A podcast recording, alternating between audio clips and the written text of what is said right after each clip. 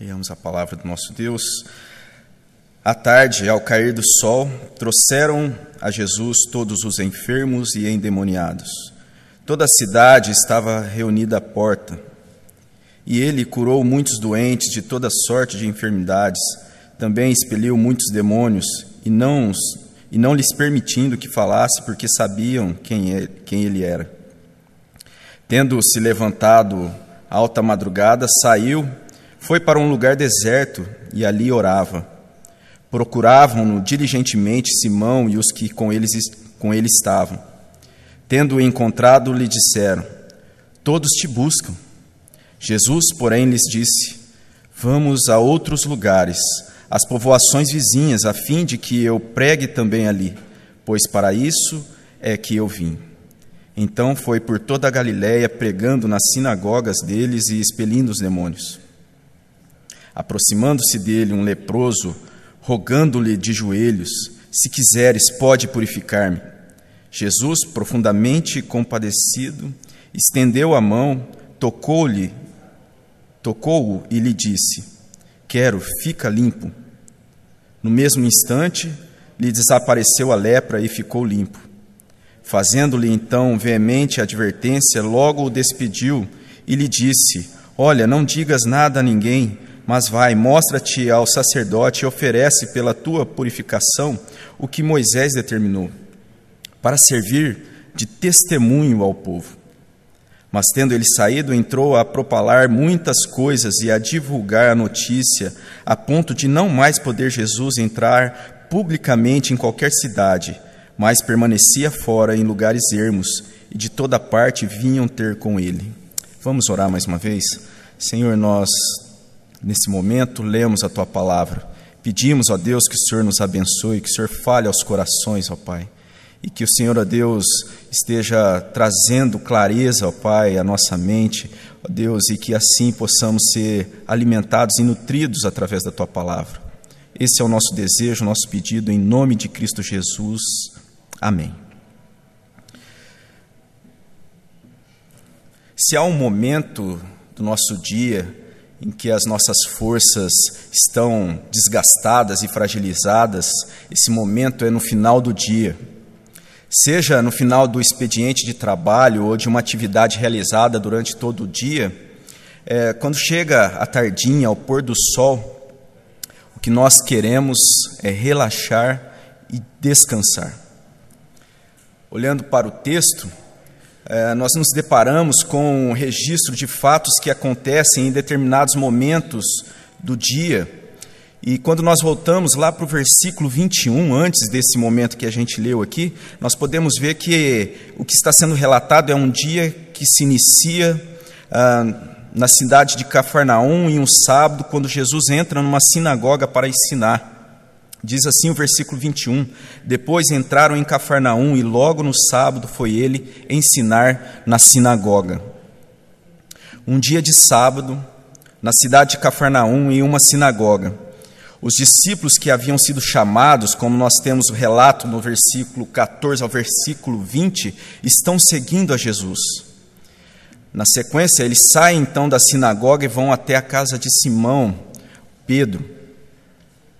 E na continuação, o que podemos ver é que os discípulos que aceitaram então o convite e estão seguindo a Jesus, agora passam a experimentar as, as implicações de suas escolhas e as mudanças em suas rotinas. E essa parece ser uma finalidade desse precioso Evangelho de Marcos: mostrar as implicações das escolhas de um discípulo de Jesus e as mudanças em suas rotinas. Isso tanto lá para, para os leitores na formação da igreja no primeiro século, quando esse evangelho foi escrito, como para nós aqui no século 21, nessa manhã. Então, o que esse dia relatado pelo evangelista, pelo evangelista Marcos, através da inspiração do Espírito Santo, pode nos ajudar e falar conosco hoje? Eu proponho três pontos que nós podemos observar e que espero também trazer edificação a cada um de nós que acompanha essa exposição. O primeiro ponto é que um seguidor de Jesus assume uma jornada que se depara com a fragilidade humana. Um seguidor de Jesus assume uma jornada que se depara com a fragilidade humana. Versículos de 32 a 34. À tarde, ao cair do sol, trouxeram a Jesus todos os enfermos e endemoniados. Toda a cidade estava reunida à porta. E ele curou muitos doentes de toda sorte de enfermidades, também expeliu muitos demônios, não lhes permitindo que falasse, porque sabiam quem ele era. Nesse momento do dia, à tarde, ao cair do sol, os necessitados são trazidos até onde Jesus estava. E aqui a gente vê um cuidado do, do autor em enfatizar e expressar o momento em que se dá esses fatos. Isso pode ter relação pelo fato de se tratar de um sábado e de acordo com a cultura judaica, somente depois do pôr do sol já seria um outro dia, e então não seria mais o sábado. Sendo então um novo dia, não mais um sábado, as curas poderiam ser realizadas. Alguns comentaristas dizem que por isso, somente depois do pôr do sol, passam a trazer os vários necessitados e doentes até Jesus. Mas o ponto central é que naquele momento e naquele instante um cenário de desolação está sendo formada naquela situação. Um grande número de necessitados está sendo apresentado nesse contexto. Aqueles discípulos de Jesus que haviam visto Jesus ensinar com autoridade e que então maravilhavam-se até então com os feitos, estão agora diante daquela multidão de pessoas carentes doentes, enfermos, endemoniados. Pescadores e agora discípulos estão se deparando de uma forma mais próxima e chocante com a triste realidade da fragilidade humana. Diz o versículo 33: toda a cidade estava reunida à porta.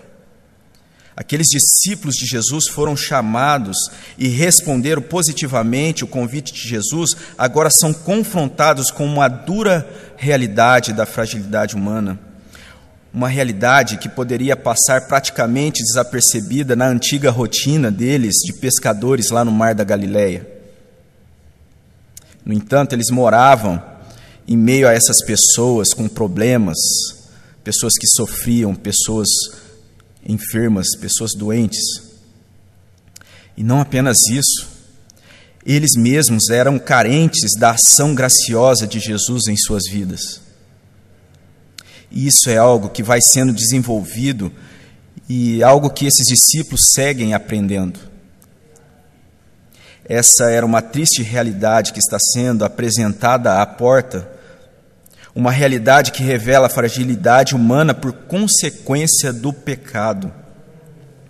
Nós não sabemos qual precisamente foi a reação dos discípulos ao ver aquele grande número de pessoas, de necessitados ali na casa onde estavam. Mas nós temos o relato de que Jesus se importa com cada um e age em amor na vida de cada um deles o Evangelho, a boa notícia sendo manifestado no meio do povo. E esse é um contraste formado ali aos olhos dos discípulos. A boa notícia do Evangelho de Jesus é uma boa notícia que está sendo apresentada num quadro de desolação. Ali há uma constatação da triste condição da fragilidade e vulnerabilidade humana. Acredito que o que está sendo ali mostrado nesse trecho das Escrituras, nesse cenário que se dá ao pôr do sol na cidade de Cafarnaum, ali na frente daquela casa de Pedro, que está sendo apresentado seja uma situação caótica com o objetivo de ressaltar aos olhos do leitor a condição corrompida do ser humano por causa do pecado enfermidades que se apresentam de diversas formas, doenças que se manifestam tanto fisicamente como na alma. É diante dessa má notícia da corrupção e da fragilidade humana que a boa notícia do Evangelho de Jesus é manifestada. Essa argumentação está de acordo com a proposta reformada da interpretação de toda a narrativa bíblica que segue a linha da criação, a queda, a redenção em Cristo Jesus e a consumação. A criação, quando Deus vê que tudo aquilo que Ele criou é bom, mas em seguida a queda do homem pela desobediência, ou seja, a má notícia do pecado e as suas consequências. Mas a história não acaba assim. A providência de Deus nos apresenta a redenção através do sacrifício de Jesus, a boa, a boa nova do Evangelho de Cristo, que abre caminho para a consumação, a realidade da restauração de todas as coisas na eternidade. Criação, queda, redenção e consumação essa seria uma orientação de Gênesis a Apocalipse apontando para Cristo. Quando olhamos à nossa volta, observamos a realidade que nos cerca, principalmente eh, nesses dias complicados com essa pandemia. E diante disso, muitos questionamentos são levantados. Por que das enfermidades? que das dores? Por que das tragédias? Por que das más notícias? E a resposta está na fragilidade humana por consequência da queda, por consequência do pecado. Essa é a realidade que nós nos deparando, nos deparamos quando olhamos à nossa volta. Essa era a realidade que aqueles discípulos estavam se deparando naquele momento na nova jornada assumida como discípulo de Jesus. Essa situação que nós, nós nos deparamos quando também assumimos postura de sermos discípulos de Jesus. Mesmo se a pandemia acabasse agora, e até o fim do ano, talvez, e assim a economia se estabelecesse de uma forma rápida e as atividades voltassem às suas antigas rotinas de uma forma ah, instantânea, ainda assim a condição da realidade humana será frágil. A condição da, da realidade humana será caída, necessitada da boa notícia do Evangelho de Jesus Cristo essa situação de fragilidade humana, acredito que estava sendo apresentada naquela jornada aos discípulos. Mas não só isso. Além de uma jornada que se depara com a fragilidade humana, há um segundo ensino aqui que eu creio que podemos pensar nesse trecho das Escrituras. É que aqueles discípulos também estavam assumindo uma jornada seguida na dependência de Deus. Uma jornada seguida na dependência de Deus. Tendo passado então aquele momento lá na casa de Pedro, e, e a gente vê que vários momentos são relatados, preenchidos com várias atividades, Jesus se levanta antes do sol nascer e se coloca em oração. Os versículos de 35 a 37 vão dizer: Tendo-se levantado, alta madrugada, saiu, foi para um lugar deserto e ali orava. Procuravam-no diligentemente Simão e os que com ele estavam. Tendo-o encontrado, lhe disseram: Todos te buscam. A jornada assumida pelos discípulos chega agora em um momento especial e que é enfatizado em todos os evangelhos, Jesus orava. Jesus se relacionava com o Pai em oração. Jesus, sendo 100% Deus, sendo 100% homem, se derrama na presença do Pai. Seguindo aí a, a orientação do texto, o mais provável é que Jesus tenha passado a noite lá na casa de Simão Levanta-se então antes do sol nascer e procura um lugar tranquilo para orar. Aqueles discípulos estão agora percebendo que a nova jornada assumida por eles consistiria em uma disposição de se colocar na dependência de Deus através da oração. Não acredito que a ênfase esteja em que a oração devesse ser praticada em um momento específico do dia, ali antes do sol nascer, mas algo que deveria ser considerado como de extrema importância e não simplesmente como uma prática conveniente ou um corriqueiro exercício religioso, mas como algo prioritário na jornada. Nesses últimos dias, nós temos experimentado aqui na Igreja Presbiteriana de São José do Rio Preto um movimento precioso de, de oração principalmente quando nós olhamos ali para o nosso grupo de WhatsApp, um empenho muito relevante no compartilhamento dos motivos de oração. Pela graça de Deus, temos experimentado uma comunhão nesse sentido, mesmo com a dificuldade de, de nos encontrarmos fisicamente. E como é bom podermos ter esse privilégio de receber orações saber que alguém está orando por nós. E como é importante também, através da oração, nós nos colocarmos na dependência de Deus, participar de uma forma, de alguma forma, na situação difícil de um irmão, de uma pessoa. Nós poderíamos enumerar várias situações nesses últimos dias que a igreja tem se mobilizado em oração Eu creio que isso tem sido um aprendizado para nós, como igreja presbiteriana de São José do Rio Preto. Algo que deve ser levado adiante, algo que deve crescer cada vez mais. Quando nós olhamos para o texto, não nos é dito qual foi ali o conteúdo da oração feita por Jesus naquele momento. Creio que até isso uh, reforça que o propósito maior desse trecho seja em destacar o exemplo, o exemplo da postura de oração sendo apresentado por Jesus.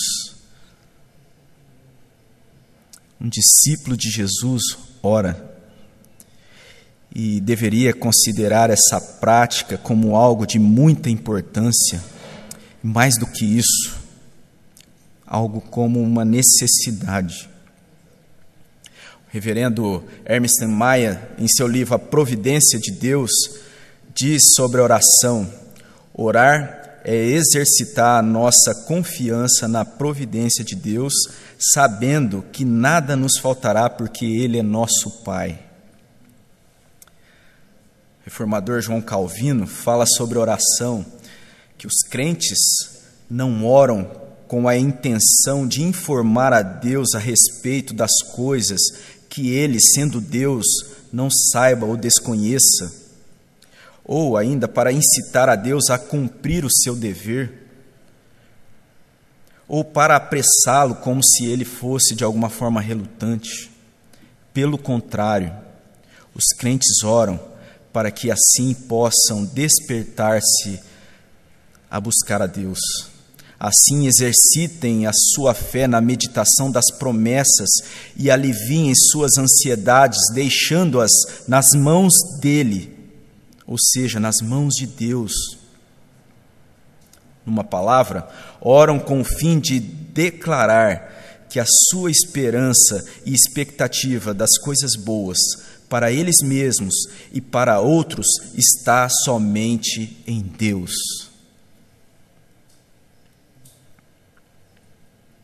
movimento em torno da oração que nós temos experimentado nesses últimos dias deve ser algo permanente e fortalecido cada vez mais na nossa igreja. E mesmo que não seja assim manifestado ali no grupo, nós sabemos que muitas pessoas têm se engajado sem estar se manifestando ali no WhatsApp. A oração é um meio de graça. É uma forma de se colocar na dependência de Deus e deve ser algo vivido na jornada do discípulo de Jesus. Se há algo ainda que não está sendo desfrutado por você, deveria ser é uma oportunidade de nós enfrentarmos a nossa jornada na dependência de Deus. Isso era algo que aqueles discípulos estavam aprendendo. O discípulo de Jesus assume uma jornada que se depara com a fragilidade humana. Segundo ponto, uma jornada seguida na dependência de Deus. E um terceiro aspecto que acredito que está sendo apresentado nesse texto é que a jornada de um discípulo de Jesus é uma jornada que segue o propósito de um novo amanhã. Uma jornada que segue o propósito de um novo amanhã. Uma jornada que considera a fragilidade humana, uma jornada seguida na dependência de Deus, uma jornada que segue o propósito de um novo amanhã. Aquele dia que, segundo a tradição judaica, começa quando o sol se põe, e ali a gente vê a fragilidade humana sendo apresentada no texto, aquela imensa quantidade de necessitados levados à porta daquela casa, carecendo da ação graciosa de Jesus. Um dia que, antes do amanhecer, está sendo colocado na dependência de Deus em oração, segue ainda para o cumprimento do propósito de Jesus Vejamos o que acontece aí nos versículos 37 a 39. Tendo-o encontrado, lhe disseram: Todos te buscam. Jesus, porém, lhes disse: Vamos a outros lugares, às povoações vizinhas, a fim que eu pregue também ali, pois para isso é que eu vim. Então foi para toda a Galiléia, pregando nas sinagogas deles e expelindo os demônios. Naquele contexto, naquela ocasião, os discípulos deveriam estar maravilhados com tudo aquilo que estava acontecendo ali, aquilo que eles estavam experimentando. Na mente deles, o que parece é que eles pensavam que aquela manhã que estava sendo desfrutada ali, aquele novo uh, amanhecer cheio de transformações e curas acontecendo, seria algo que estivesse uh, restrito àquele local e que devesse ser continuado ali na ser desfrutado ali onde eles estavam. Isso era as expectativas desses discípulos. Essa era a expectativa limitada daqueles discípulos. Expectativas limitadas por aquilo que eles estavam vivendo naquela ocasião. Porém, o propósito de Jesus iria muito além das expectativas limitadas daqueles discípulos. Versículo 38 diz: Jesus, porém, lhes disse: Vamos a outros lugares, a povoações vizinhas, a fim de que eu pregue também ali, pois para isso é que eu vim. Toda aquela situação consistiria em um apontamento para um novo amanhã, além daquele momento e daquela circunstância não apenas um novo amanhã para aqueles que estavam ali experimentando da libertação e da cura de Jesus naquele contexto, mas um novo amanhã de proporções ainda maiores, algo que aqueles discípulos estavam aprendendo. Um novo amanhã não apenas para a população ali da cidade de Cafarnaum, mas para locais da Galiléia, Judéia, Jerusalém, e através do sacrifício de Jesus até os confins da terra. É lá em Jerusalém culminaria no cumprimento da sua obra salvadora.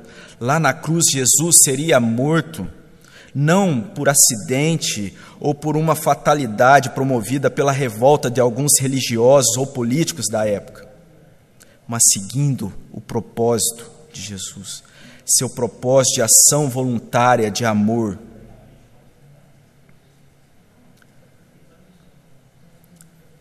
Dando continuidade no texto, os versículos de 40 a 42 vai relatar uma cura realizada por Jesus. Provavelmente essa cura ela foi realizada em um outro local da Galileia. Diz assim o versículo 40: Aproximando-se dele um leproso, rogando-lhe de joelhos: Se quiseres, podes purificar-me. Jesus, profundamente compadecido, estendeu a mão, tocou e disse-lhe: Quero, fica limpo. No mesmo instante, lhe desapareceu a lepra e ficou limpo. É evidente o poder do toque de Jesus e a purificação daquele leproso pela ação graciosa de Jesus. Mas podemos ainda ver que Mar Marcos continua esse relato dizendo que algumas instruções são dadas a esse homem.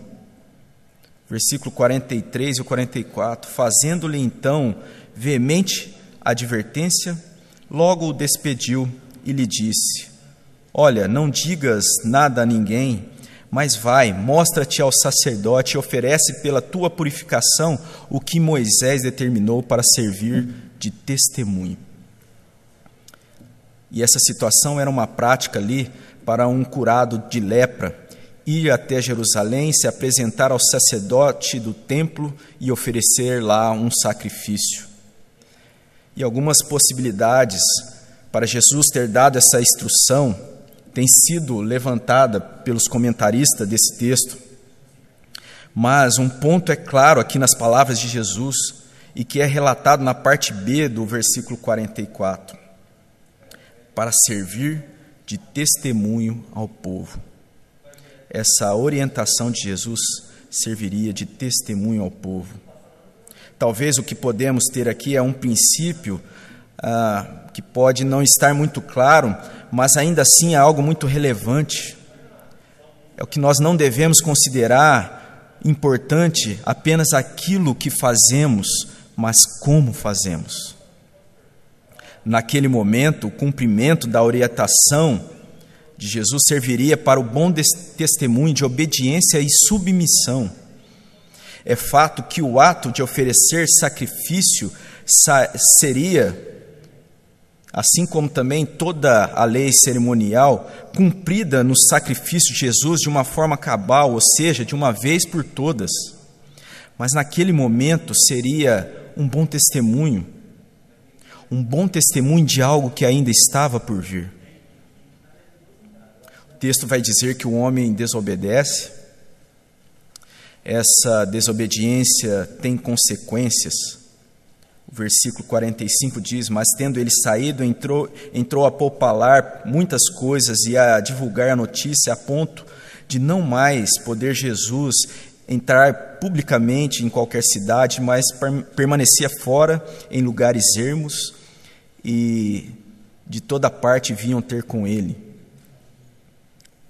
A entrada de Jesus nas cidades é dificultada, mas de forma nenhuma interrompe o propósito de Jesus, propósito de executar a sua obra salvadora em favor de pecadores indignos.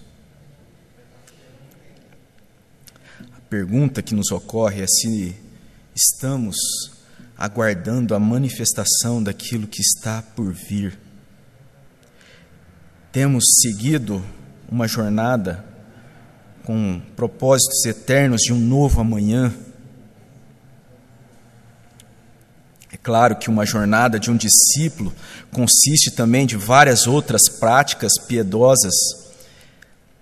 E é verdade também que uma jornada é percorrida com muitas trilhas, através de muitas trilhas, às vezes por maratonas extenuantes.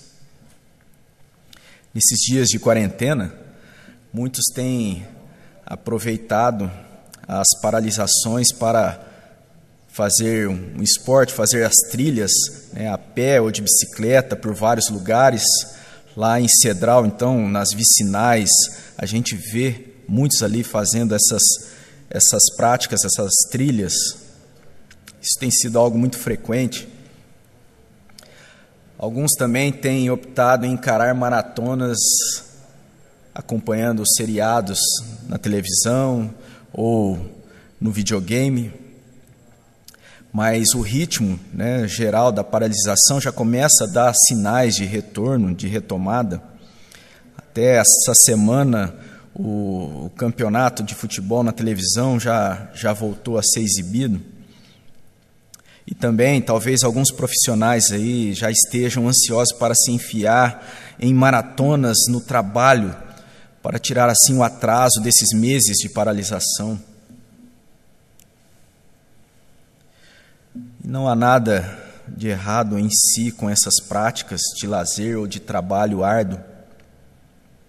Mas o que eu acredito que está sendo proposto para nós nessa manhã, através da palavra de Deus, é que nós devemos atentar para que a nossa jornada venha a ser uma jornada que considera a fragilidade humana, uma jornada seguida na dependência de Deus, uma jornada que segue o propósito de um novo amanhã.